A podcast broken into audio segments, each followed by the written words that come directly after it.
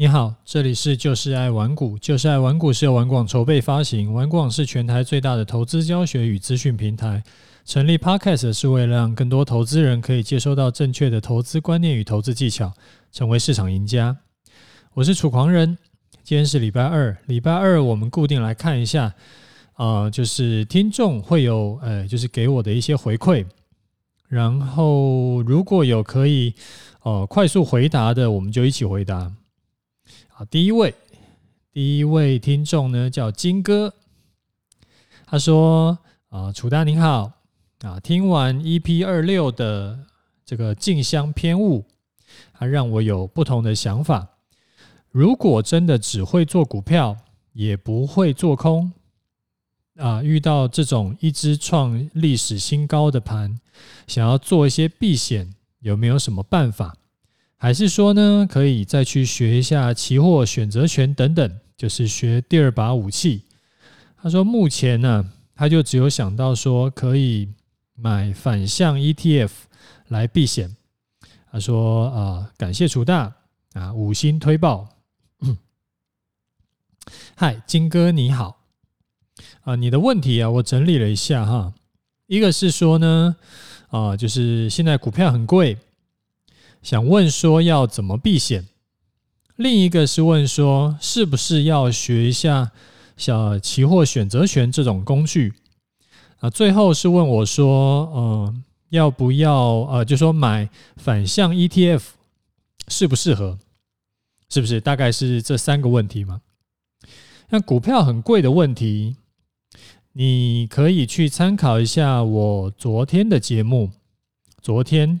昨天的那个二十九集 EP 二九这边，我有特别就是针对我也觉得最近的台股很贵，然后有跟你分享了一下我的看法跟啊、呃、给你的一些建议啊，里面有跟你分享说你可以怎么做，可以去降低你的风险。那我这边快速的整理一下给你听哈，就是说大概有几件事情你可以做，一个就是去杠杆。或者至少是降低杠杆，因为你你只要去了一些杠杆，你单的风险就会降低很多。然后另外一个呢，就是啊设停损，你把停损设好，你就不用去担心说现在是高点还是低点，反正跌破停损点你就出场，你可以去控制说你是要啊。少赚呢，或者是小赔的金额到底是多少？反正就是根据你的停损点去去去，哎，根据你想要这个小赔或者是少赚的金额去设定你的停损点就可以了。那第二个问题呢，就是问说，要不要去学一下期货选择权？要不要去学一下第二把武器？这个我是非常赞成的。就是说，之前有跟大家聊过，其实每一种。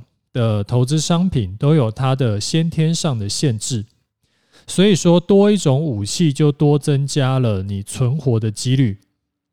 你有玩过那种就是动作游戏就知道嘛。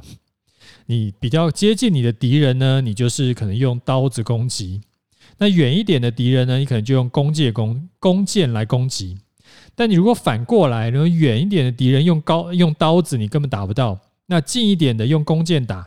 那个攻击的那个就效率很差，所以像你现在是只会做股票，如果遇到那种，因为很难说嘛，因为之前已经走多头走很久了，然后走涨很多了，所以之后呢，很可能会遇到那种连续半年、一年甚至更久都是跌多涨少的盘。那如果说你只会做股票的话，大概率是赔钱的。其实高手低手在做股票，如果只会做股票的话，高手低手只差在赔多赔少。如果遇到一个就是长期走空头的状况，但是如果说你学了期货选择权这种可以反向做空的商品，在遇到大跌的盘，你就可以拿过来，呃，用用这种商品来做空赚钱。所以呢，以后你的攻击范围就会突然增加了一倍，因为你原本可能只能赚上涨的钱嘛，现在就是下跌的钱也可以赚了。你攻击范围突然增加一倍，然后你的赚钱的几率当然也会增加。啊，除此之外呢，还有一个是，我会建议你去学一下期权，因为即使之后假设你一直没有遇到空头好了，不一定会用得上，但是对你操作股票也会有帮助。啊，有什么好处嘞？例如说，你的停损观念会比现在要更强，你的这个盘势的敏感度也会更好。那遇到股票下跌的时候，就是手中持股下跌的时候，你也可以更淡定的处理。为什么嘞？因为期货选择权的速度是比股票要快很多的。所以说，如果你做期货做久了，停损观念一定会更强，或者是停损的执行力一定会更强。那因为它速度比较快，所以你对盘势的敏感度也会更好。那因为它速度很快嘛。所以说，啊，你会需要等于是锻炼你自己的对盘势的敏感度啊，才比较能够赚到钱。那遇到股票下跌的时候，你也更能够就是那个要砍单的时候，也更会砍得下去，因为股票的杠杆跟期货的杠杆会差蛮多的嘛。所以说，如果期货你 OK 的话，对股票股票下跌。这个就会对你来说就会比较不痛不痒，要砍单的时候也比较不会心那么痛，就会更更淡定的去处理。所以我是非常建议股票族可以去多学一下期货选择权的。啊，最后呢，你问我说，呃，买反向 ETF 这这个适不适合？呃，买反向 ETF，如果你是为了要避险，那我会建议你不需要。因为你可以直接减码你的股票就好了啊，例如说你有一百万买股，你觉得风险高，所以呢，你另外买了二十万的反向 ETF 来避险。那在股市假设跌了十趴，那你的股票呢就赔了十万块钱，或者少赚十万块钱。那反向 ETF 呢，可能赚了两万块钱。所以你最后就是赚了十万，然后哎，不对，赔了十万，然后赚了两万，最后就是赔八万。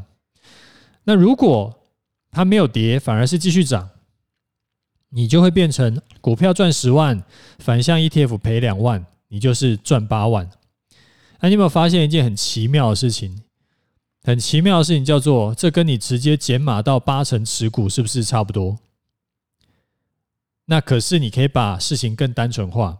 而且你还不用去付那个反向 ETF 的手续费，也就是说，如果你不是法人，你不是股票有太多，你根本减无法减码，减不完，你根本就不用搞什么避险这种事情，因为那个就是没有意义啦，你就直接减码就好了。那而且呢，反向 ETF，因为它没有杠杆，它就是反一嘛，它不是反二、反三、反一百，所以它反向 ETF 它是没有杠杆的，所以要投入的金额会跟你做股票是投入的是一模一样。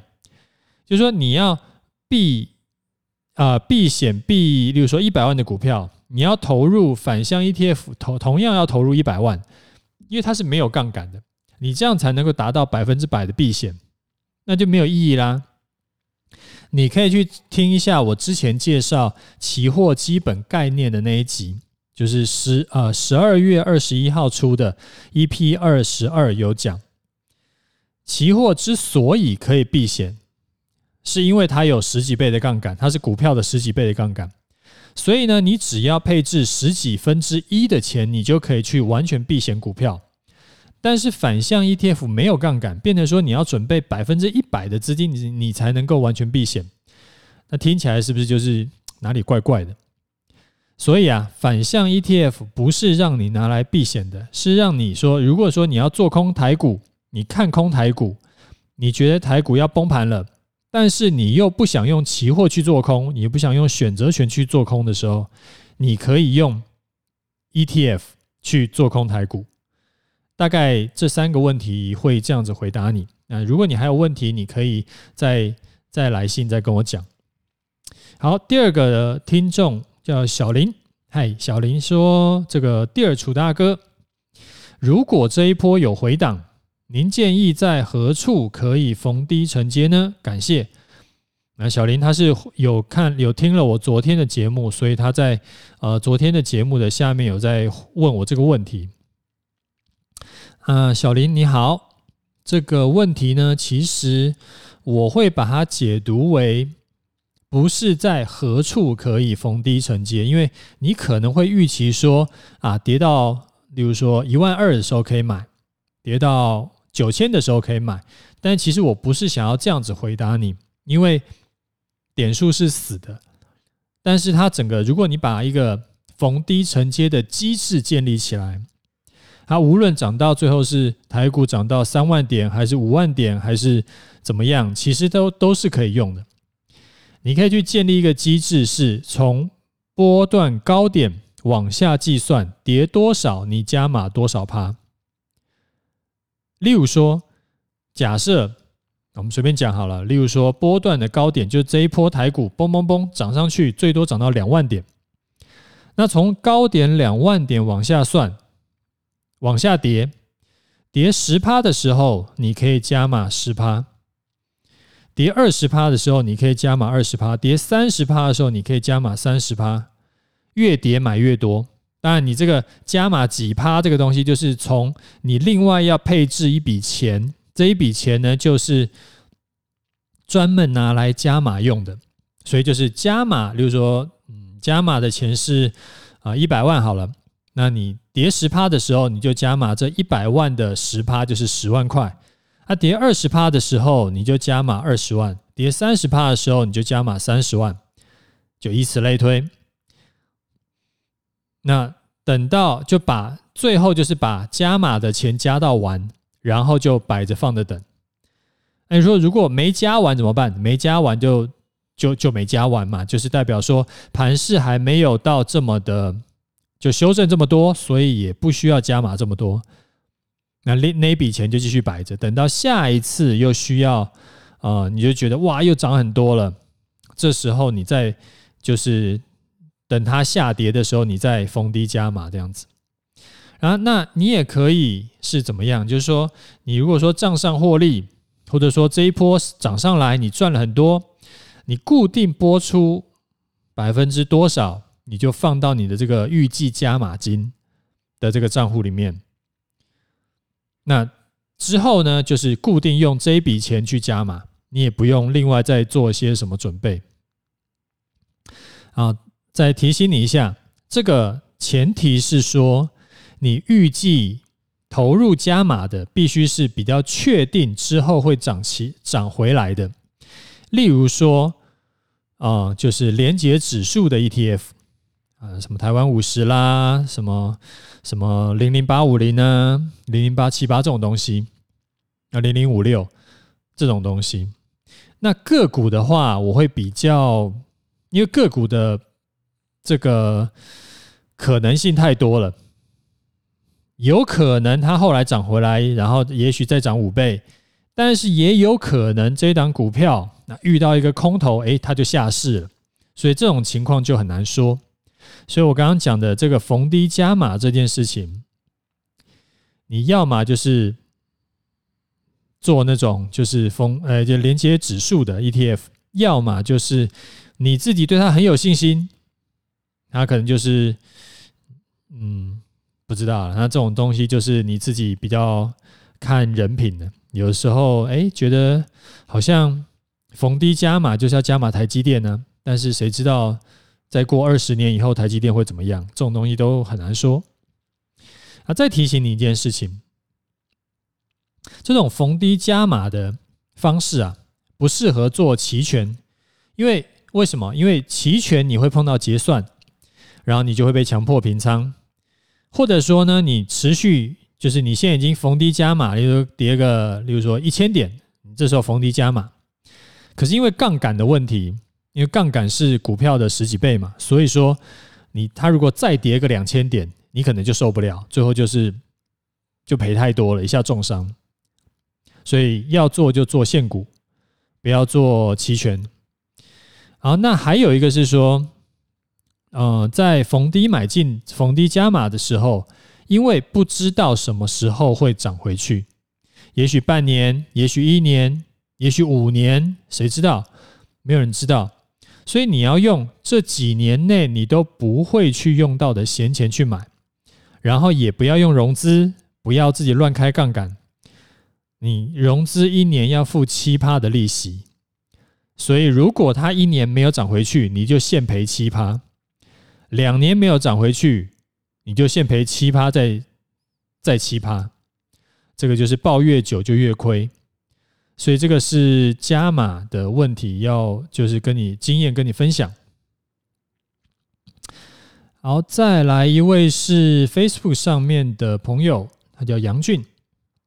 杨俊问我说：“哎呀，能够请问楚大在操作波段个股时的停损停利方式吗？例如说在，呃跌破大量低点停损，跌破平台支撑停损等等。那。”停利方式，小弟目前没有策略，能否请楚大在 Podcast 教学？如果是移动停利，要如何设置呢？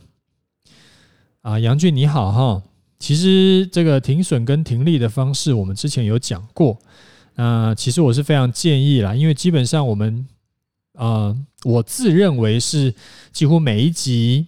都是满满的干货，所以说我会建议你，如果你想要学一些比较实际操作的，就是我的经验，可以跟你分享的一些技巧的话，我会建议你可以从第一集慢慢听，然后听过来，你可以在诶中间会，我觉得应该会有收收获啦。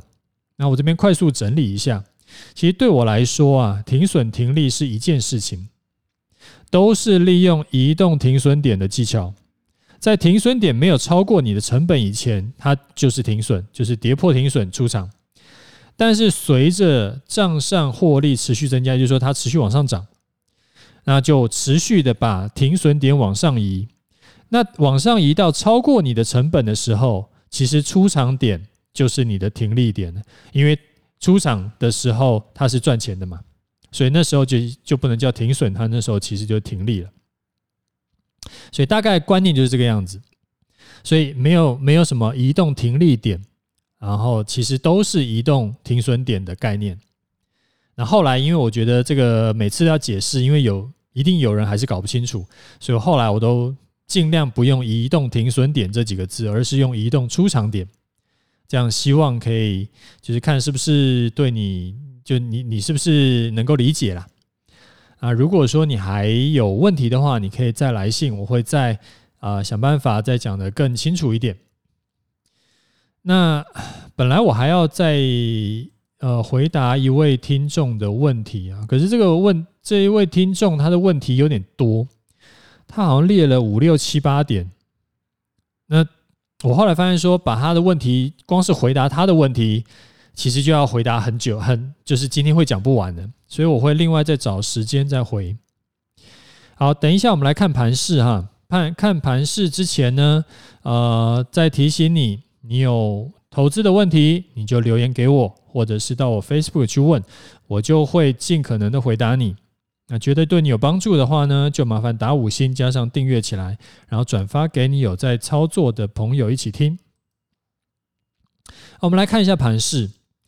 你如果说是昨天有在听我节目的人，是不是看到今天的盘势就很有感？呃，哪一方面很有感？就是说，是不是有那种，哎呀，真的是无论任何利空都已经免疫了。无论前一天美股是跌多少，台股依然是开平走高或者是开低走高啊，反正今最近每天就是涨涨涨，就是大涨跟继续大涨的差别而已。那不知不觉呢，我们一万三千点附近进场的台湾五十账上获利也接近两千点啦。所以呢，这个最近真的是群魔乱舞啊，就是所谓猴子都能赚钱的盘。但是就在这种多头无敌的盘，你反而是要戒慎恐惧。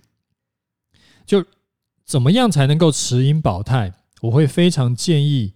非常建议你去听一下昨天的节目，我觉得会对你有帮助。那之后怎么看嘞？呃，多头继续，因为就是今天高点过前高，低点没有破前低嘛。然后我今天呢就多单续报，我没有动作，不用去预测未来，但是要做好准备。如果就像昨天问你嘛，如果下礼拜崩盘，你有做好准备吗？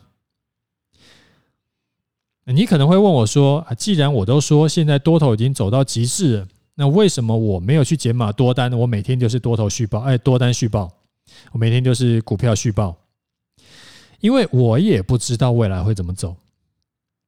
虽然我已经觉得这个多头已经过热了，但是过热不代表马上会下跌啊。过热跟马上下跌这两个中间可能还隔一个太平洋啊。”所以，